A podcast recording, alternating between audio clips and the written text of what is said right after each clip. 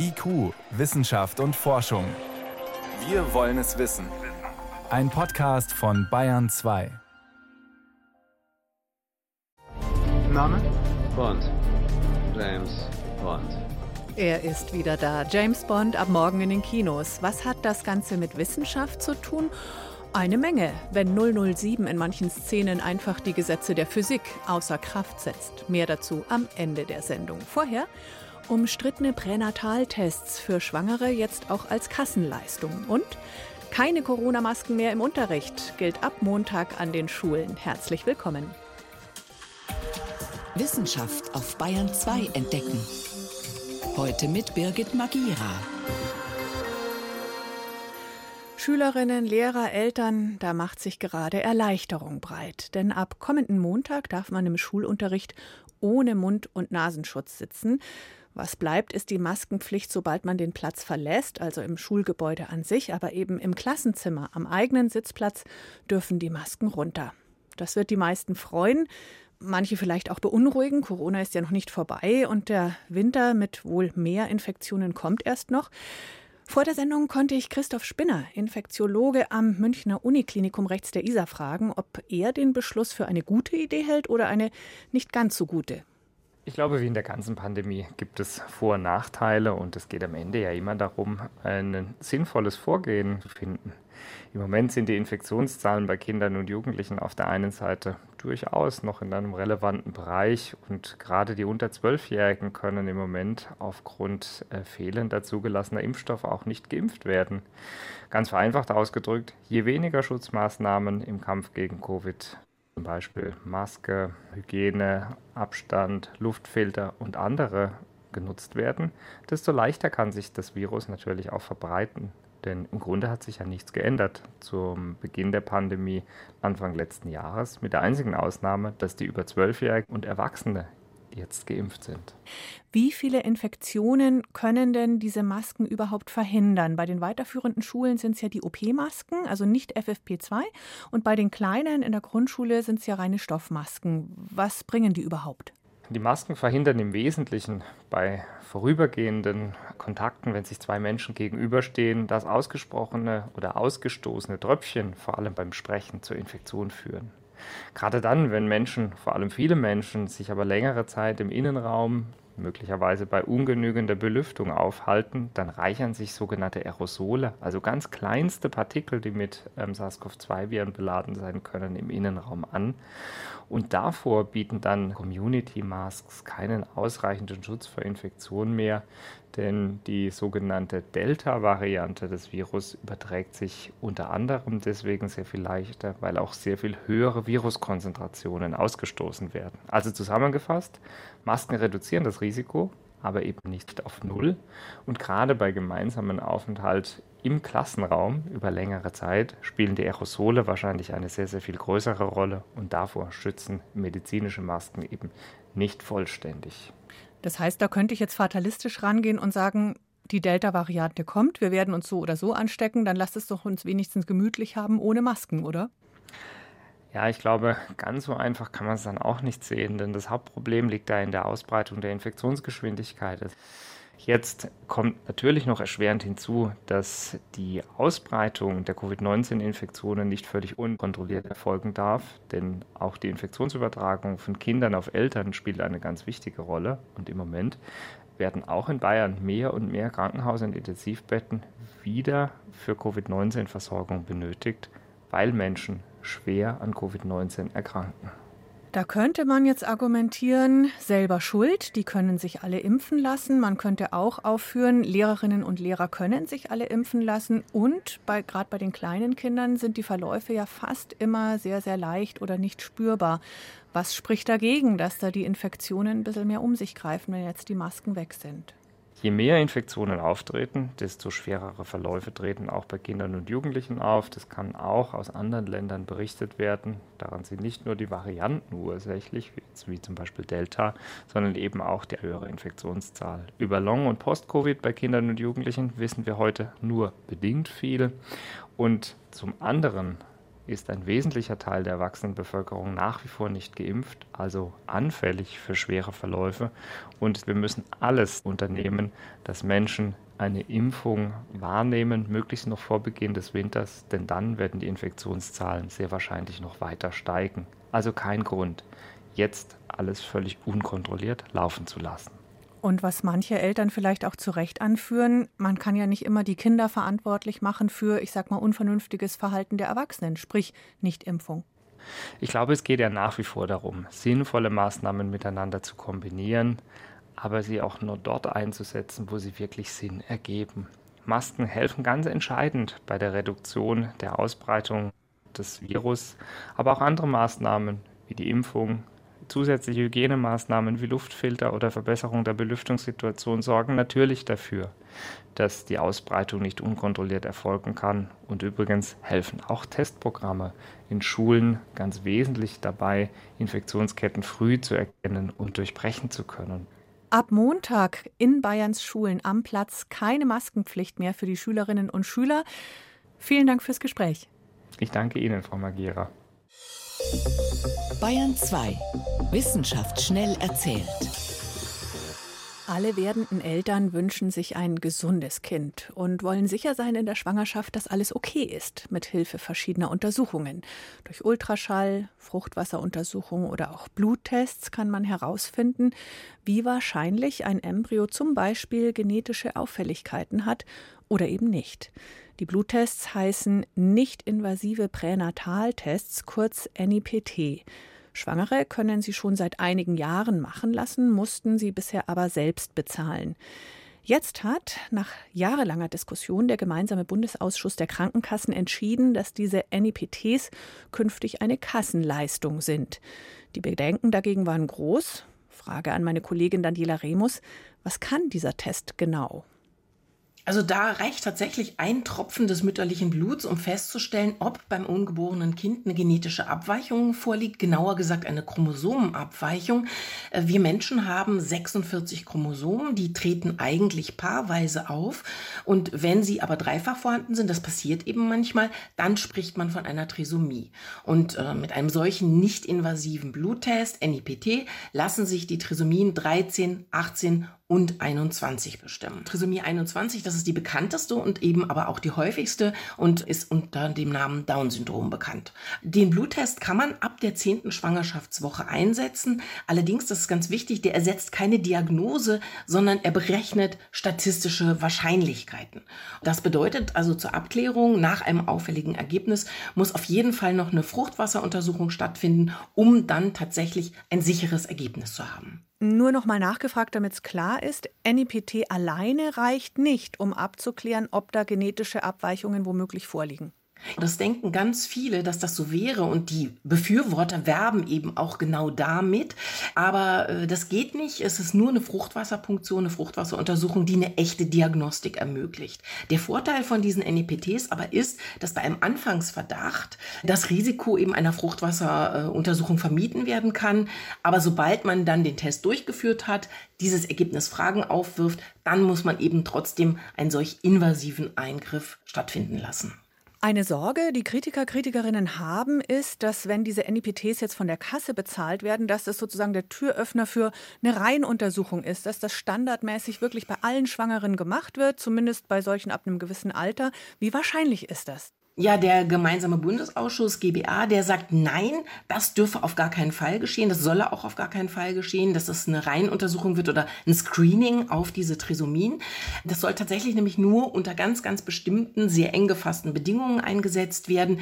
Ich zitiere, in begründeten Einzelfällen und nach ausführlicher ärztlicher Beratung. Und das heißt, also es soll ein Verdacht bestehen, dass bei dem Kind eine Trisomie vorliegt, ähm, zum Beispiel aus anderen Testverfahren beispielsweise aus einem Ultraschall. Aber Stichwort Alter, das Alter allein soll als Verdachtsformulierung nicht ausreichend sein, um einen solchen Test von der Krankenkasse bezahlt zu bekommen. Eigentlich hat dieser Ausschuss schon vor zwei Jahren entschieden, dass der Test eine Krankenkassenleistung werden soll. Aber weil es eben massive Bedenken gab, hat man sich jetzt nochmal darauf geeinigt, es braucht eine Versicherteninformation wenigstens, die die Schwangeren verpflichtend erhalten sollen, bevor sie sich testen lassen. Was steht da genau drin? Also die ist tatsächlich sehr umfangreich und die zeigt ganz genau auf, also die Grenzen dieser Tests, Aussagemöglichkeiten. Sie betont das Recht der Schwangeren auf Nichtwissen und es werden eben sehr viele Fragen gestellt, was man überhaupt zum Beispiel über Trisomien wissen sollte, um die Grundlage zu haben, um sich entscheiden zu können. Also im Tenor ist das sehr neutral gehalten und man liest auch tatsächlich zwischen den Zeilen, also das Ziel dieser versicherten Information ist, dass Familien und Frauen wirklich sich eigenständig entscheiden können können sollen. Und der GBA, das ist ganz, ganz wichtig, geht aber davon aus, also diese versicherten Informationen kriegt man nicht einfach in die Hand gedrückt und dann soll man das sich zu Hause durchlesen, sondern so, wie wir das jetzt zum Beispiel auch bei den Corona-Impfungen erlebt haben, es soll anhand dieser Informationen ein ganz intensives Beratungsgespräch mit der behandelnden Ärztin, mit dem Arzt stattfinden. Aber auch mit dem Beratungsgespräch bleibt die Frage, welche Frauen sind denn dann diese begründeten Einzelfälle, damit der Test eben nicht so ein Nebenbei-Check für alle wird. Ja, diese Indikation ist und bleibt einfach schwammig. Also es wird nicht wirklich klar benannt, welche Kriterien erfüllt sein müssen, damit man davon ausgehen kann, dass ein Verdacht auf Trisomie besteht. Und das ist eben auch ein ganz entscheidender Punkt, den die Kritiker vorher schon bemängelt haben und sagen, theoretisch kann jede Ärztin, jeder Arzt sagen, auf meine Patientin äh, trifft äh, dieser Verdachtsfall zu. Das ist der eine ganz entscheidende Kritikpunkt. Der nächste ist die Angst, die Sorge, dass diese Tests erst der Anfang sein werden, weil einfach technisch technisch die Entwicklung weitergeht. Und der dritte Punkt, der eben auch nach wie vor kritisiert wird, ist, äh, dass mit dieser Kassenzulassung der gesellschaftliche Druck auf die Schwangeren so erhöht wird, dass sie sich quasi gezwungen fühlen werden, diesen Test in Anspruch zu nehmen und eben auch gegebenenfalls ein Kind mit einer Trisomie dann nicht austragen wollen. Und die andere Frage ist, wie viel Sicherheit gibt der Test am Ende wirklich, die er verspricht? Also ich weiß ja dann immer noch nicht, ob ich ein durch und durch gesundes Kind haben werde. Nein, eben überhaupt gar nicht. Genetische Abweichungen machen drei bis vier Prozent aller Abweichungen aus oder Beeinträchtigungen, Handicaps, mit denen Menschen leben. Also da sieht man, das ist ein ganz, ganz kleines Fenster von äh, Dingen, die ich damit feststellen kann. Und die Vorstellung, ich habe jetzt so eine Art TÜV mit meinem Kind. Ich kriege jetzt auf jeden Fall ein gesundes Kind. Äh, das ist eine völlig überzogene und unhaltbare Vorstellung. Und das betonen zum Beispiel auch die Pränatalmediziner, dass sie sagen, das ist im Prinzip eine unbotmäßige Werbung, die mit diesen Tests einhergeht. So ein Test könnte Türöffner sein für immer mehr Untersuchungen, quasi den schnellen Gen-Check-up für mhm. jedes Baby. Es ist ja auch medizinisch, technisch immer mehr machbar. Wird es so kommen? Also das auf jeden Fall. Davon gehe ich aus. Ähm, die technische Entwicklung schreitet wirklich zügig voran. Bereits seit 2019 ist zum Beispiel ein Test auf dem Markt, mit dem sogenannte monogene Erkrankungen nachweisbar sind. Das sind Krankheiten, die nur auf einem Gen sitzen, wie zum Beispiel Mukoviszidose. Das heißt, mit einem nicht invasiven Bluttest dieser Art kann ich feststellen, ob mein Kind vermutlich Mukoviszidose äh, haben wird oder nicht. Und äh, der Hersteller dieses Tests hat zum Beispiel auch schon angekündigt, er will die Kassenzulassung Zulassung beantragen. Also technisch ist in absehbarer Zeit viel mehr möglich und ich denke tatsächlich auch, dass diese NIPTs jetzt erst der Einstieg sind in ein ganz neues Zeitalter der Pränataldiagnostik. Aber parallel dazu müssten wir da viele ethische Fragen gemeinsam beantworten oder zumindest mal diskutieren, intensiver diskutieren. Ja, die bleiben eben meines Erachtens wirklich offen, beziehungsweise die werden eigentlich äh, ignoriert. Also wie wollen wir mit Menschen umgehen, äh, die äh, genetische Abweichungen haben? Wollen wir die aussortieren? Und wenn wir irgendwann 500, 600 genetische Abweichungen werden feststellen können mit diesem Test, wer entscheidet denn dann, welche von diesen genetischen Abweichungen, Besonderheiten lebenswert sind, aber welche auch nicht? Nach jahrelanger Entscheidungsfindung werden nicht-invasive Pränataltests, kurz NIPTs, demnächst von den Krankenkassen bezahlt. Es gibt diese Tests schon länger, bisher allerdings nur für Selbstzahlerinnen. Danke für die Erklärungen, Daniela Remus. Gerne. Bayern 2. Wissenschaft schnell erzählt. Das macht heute Johannes Rostäuscher und wir beginnen mit einem neuen Schmetterling in Niederbayern. Ja, und zwar mit dem japanischen Eichenseidenspinner. Den haben Mitarbeiter der Landesanstalt für Wald- und Forstwirtschaft in einem Naturwaldreservat gefunden, südlich der Donau zwischen Passau und Vilshofen. Und das ist schon für unsere Breiten ein ziemlich spektakulärer Schmetterling. Der ist zwar braun, aber hat eine Flügelspannweite bis zu 15 Zentimeter. Wow. Also fast dreimal so breit wie zum Beispiel ein Tagpfauenauge. Dafür sind die Flügel jeweils schmäler, also ein bisschen schaut er aus wie so ein riesiger bräunlich-gelber Nachtfalter. Und der stammt eigentlich aus Ostasien und ist vor über 150 Jahren nach Europa importiert worden, tatsächlich für die Seidenzucht nämlich, ist aber dann im heutigen Slowenien ausgekommen und hat sich da ganz langsam in der Region und den Ländern außenrum angesiedelt. Und jetzt ist er eben bei Passau entdeckt worden, auf einem Totholzstamm, wobei man dazu sagen muss, seit 2001 gibt es immer wieder ganz vereinzelt zwischen Passau und Deckendorf solche Sichtungen zum Beispiel auf dem Brotjackelriegel. Jetzt ist die Frage nur, ist das fürs Ökosystem insgesamt gut oder schlecht, dass der da ist? Äh, eher neutral. Also die Art ist irgendwann eingewandert, aber es ist offenbar keine invasive, also schädliche Art. Die verdrängt keine Einheimischen oder hat Krankheitserreger dabei, die einheimische Arten ausrotten. So sehen es jedenfalls die Experten, weil er letztlich schon seit 150 Jahren in Europa vorkommt und sich offenbar sehr, sehr langsam ausbreitet.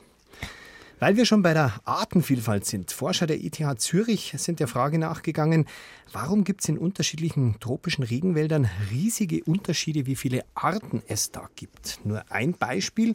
In den afrikanischen tropischen Regenwäldern, da leben, wachsen 66 Palmenarten. In den südamerikanischen sind es 800, in Südostasien 1200. Naja, gut, vielleicht hat es in Afrika doch ein bisschen ein anderes Klima. Ist tatsächlich ein Grund. Grundsätzlich im tropischen Afrika ist es trockener und kühler. Aber offenbar ist es wichtiger, wie die Verschiebungen der Erdkruste gelaufen sind. Also Aha. angeberisch ausgedrückt die Tektonik. Vereinfacht gesagt, wie gebirgig ist der Regenwald.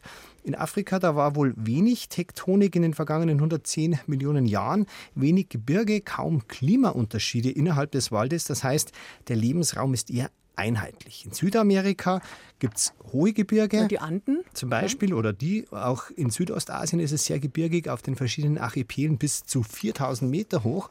Und da gibt es einfach viel mehr verschiedene Klimaregionen und damit quasi ökologische Nischen. Mhm.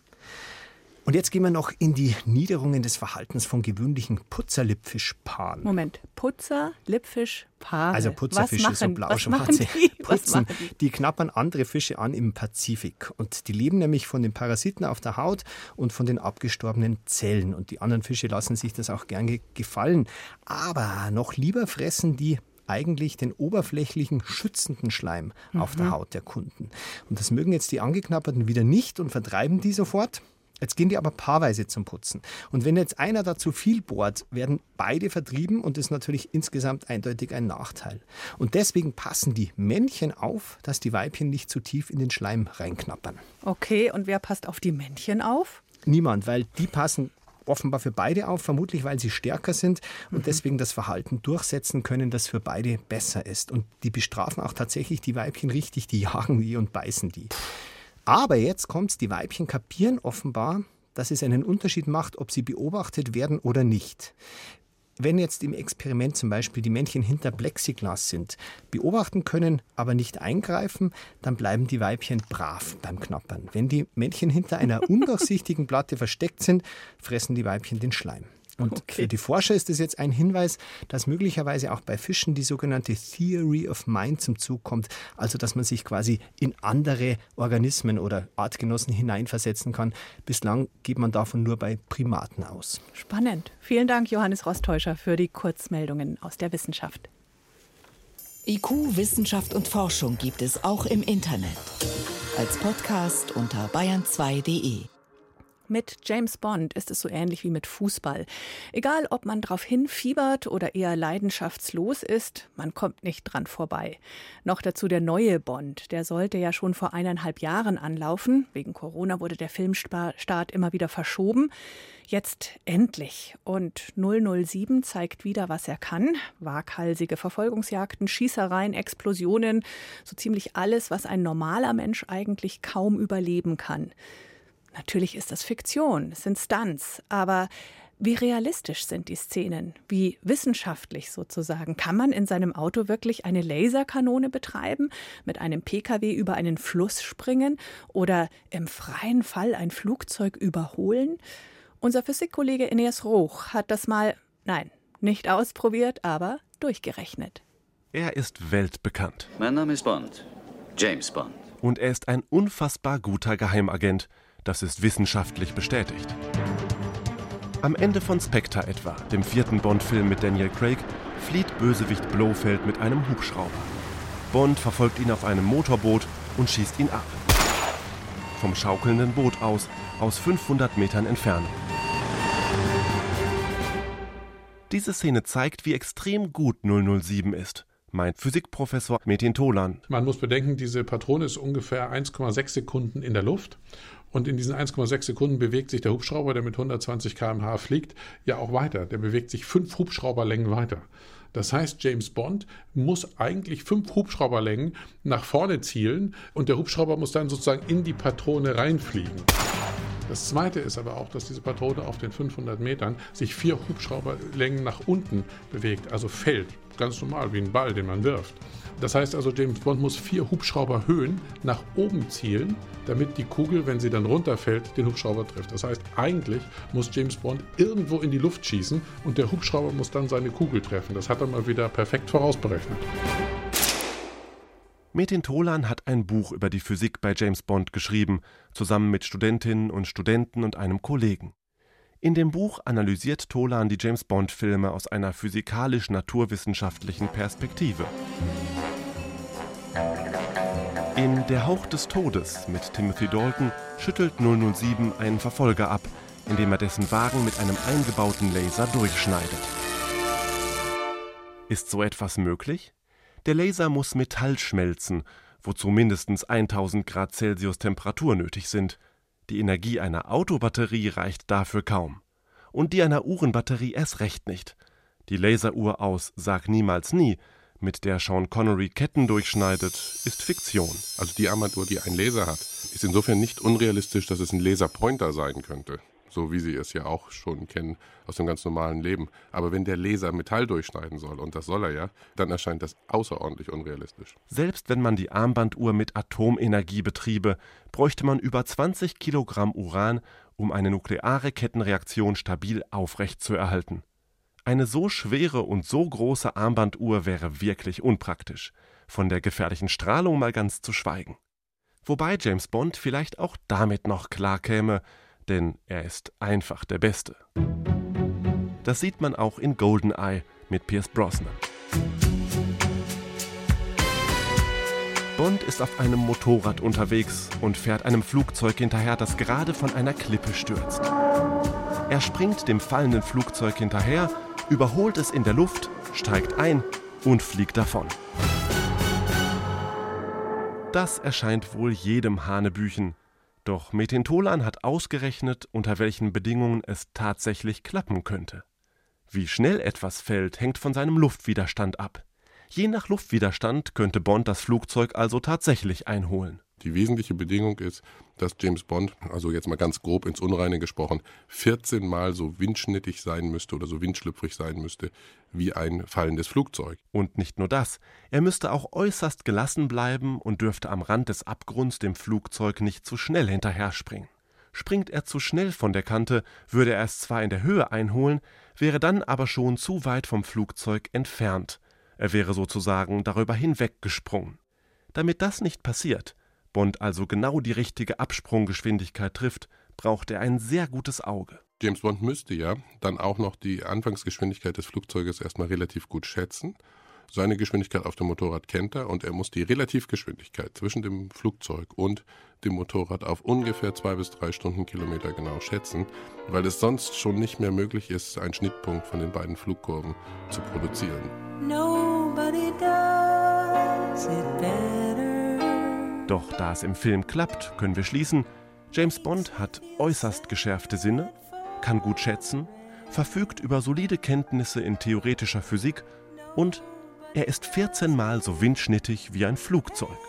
Das schaffen nur sehr, sehr gute Geheimagenten.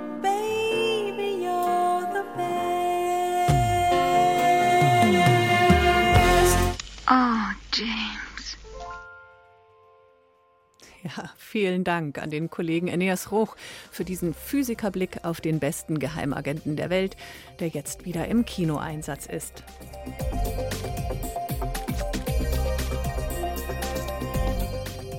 Das war's mit IQ Wissenschaft und Forschung am Mittwochabend, heute mit Birgit Magira.